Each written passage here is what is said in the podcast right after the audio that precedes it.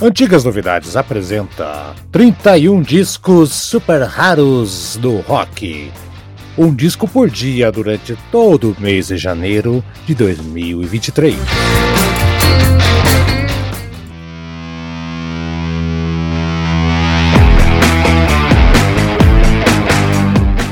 Bom dia, boa tarde, boa noite, galera. Mais uma edição aqui dos seus 31 discos super raros da história do rock. E hoje Vamos voltar para 1969. Discão, discão, discão, discão. De quem? Randy Holden.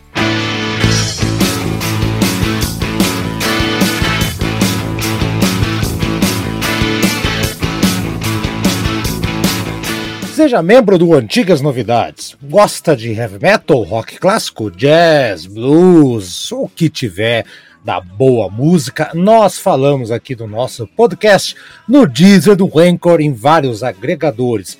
Antigas Novidades traz boa música de verdade. A gente fala aqui desde Uriah Heep, Iron Maiden, Beatles, Legião Urbana, Os Mutantes, ou o que você quiser e imaginar.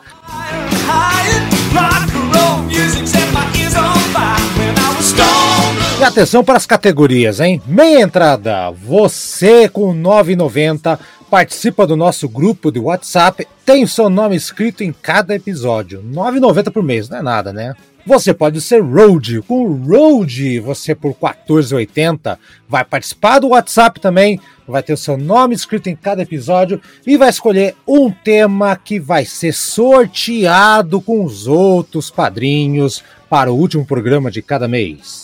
Você pode ser guitarrista também. Você participa do nosso grupo de WhatsApp, tem o nome escrito em cada episódio e pode escolher não um, mas dois temas que podem ser sorteados para o último programa de cada mês. Você pode ser o supergrupo 22,50. Olha isso, além de tudo isso que eu falei, você ainda vai poder mandar um áudio dando seu pitaco, sua opinião a respeito do programa que você escolheu, se for sorteado, e depois de quatro meses vai ganhar uma caneca exclusiva do Antigas Novidades. Tá esperando o quê? padrim.com.br barra Antigas Novidades. O link tá na descrição. Vai lá, seja padrinho da gente. O disco tem basicamente o Randy Holden tocando baixo, guitarra, cantando, escrevendo tudo, produzido e o Chris Lookhead na bateria, mais ninguém. E o disco, descasso, viu? Se chama, de maneira bizarra até, Population 2. É bizarro porque não tem o Population 1, é o Population 2. Do Randy Holden. Vamos lá então, vamos falar um pouquinho desse, desse disco. Vou colocar da seguinte maneira, então. Imagine um, se você tocasse um disco do Blue Cheer, né, o terceiro disco do Blue Cheer, e seguisse em frente com a guitarra meio Black Sabbath, né? Se você é o guitarrista Randy Holder, estamos em 69, então o resultado é esse disco aqui. Foi lançado em 70, gravado em 69 e lançado em 70. Muitos dizem que uh, o Black Sabbath foi influenciado por este disco, por esse som, não se sabe, né? Porque foi gravado aparentemente no final de 69 e a banda já existia desde outubro de 69, Black Sabbath, né?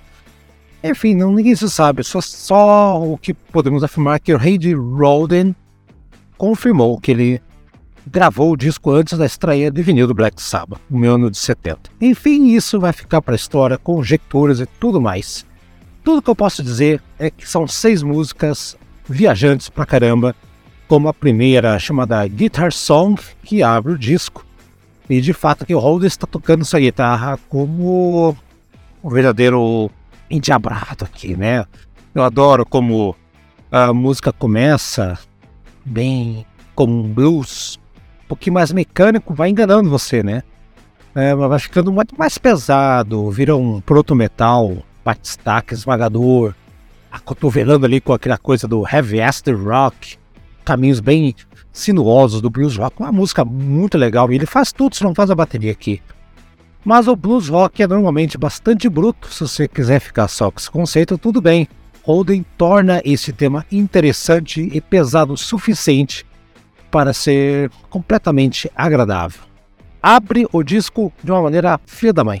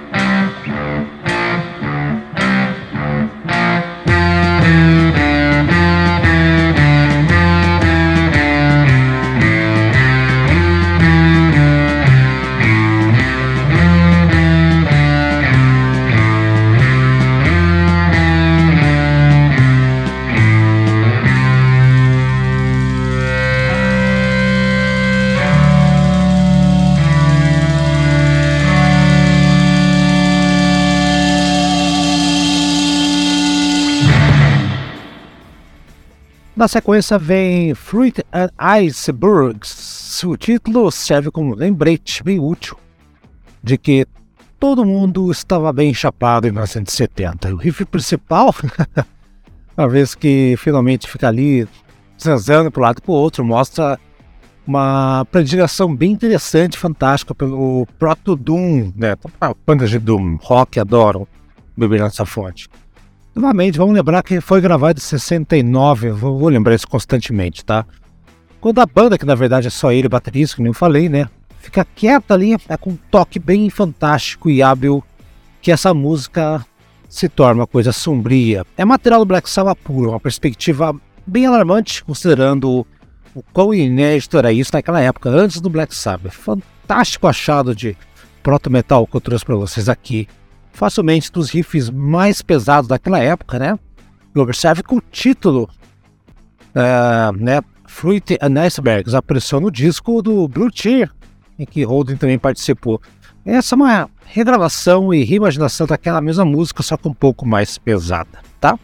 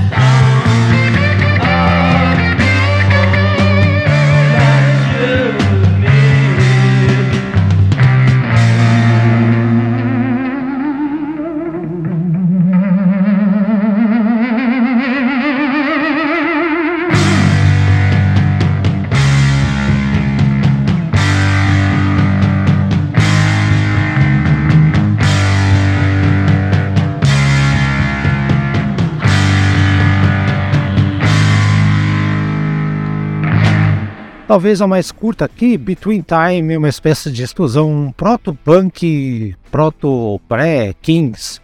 A música não chega nem a dois minutinhos, dois minutos é uma coisa assim. Não sei quanto que é o tempo, mas é curta, né? Energia pra caramba, divertida, composição bem inteligente. E talvez uma das músicas mais otimistas e irresistíveis do álbum. É um contraponto bacana para Fruit and Ice Brooks e não parece nada desconexo, bem ao contrário, apenas dois lados de uma talentosa personalidade musical. Vamos ver?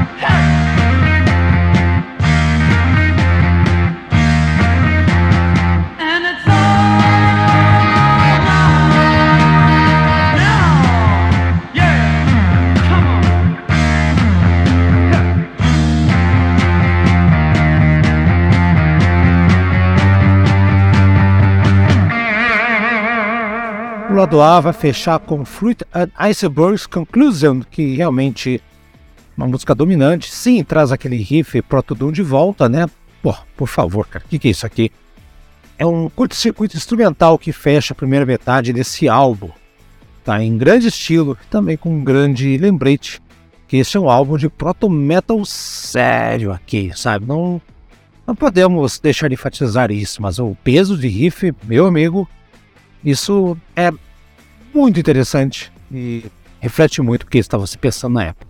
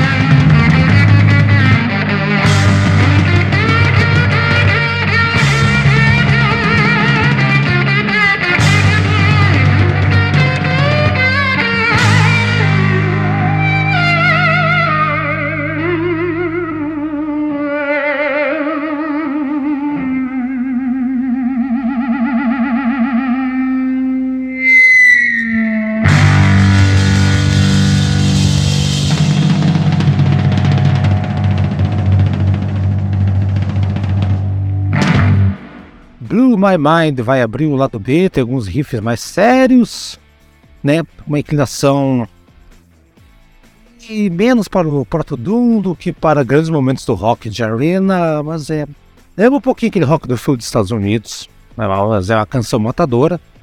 É apenas uma orgia de riffs, bem Black Sabbath mesmo, esquema. Talvez um dos, dos mais fantásticos né, riffs estejam aqui. É, não lembro se tem vocais agora, né? Não dá pra. Mas acho que sim. Da hora eu não lembro agora, faz tempo que eu não escuto essa música aqui. Eu fiz anotações dois dias antes de gravar aqui. Só sei que o Holden lança riff atrás de riff. Isso sim, cara, como se fosse você caminhando no parque.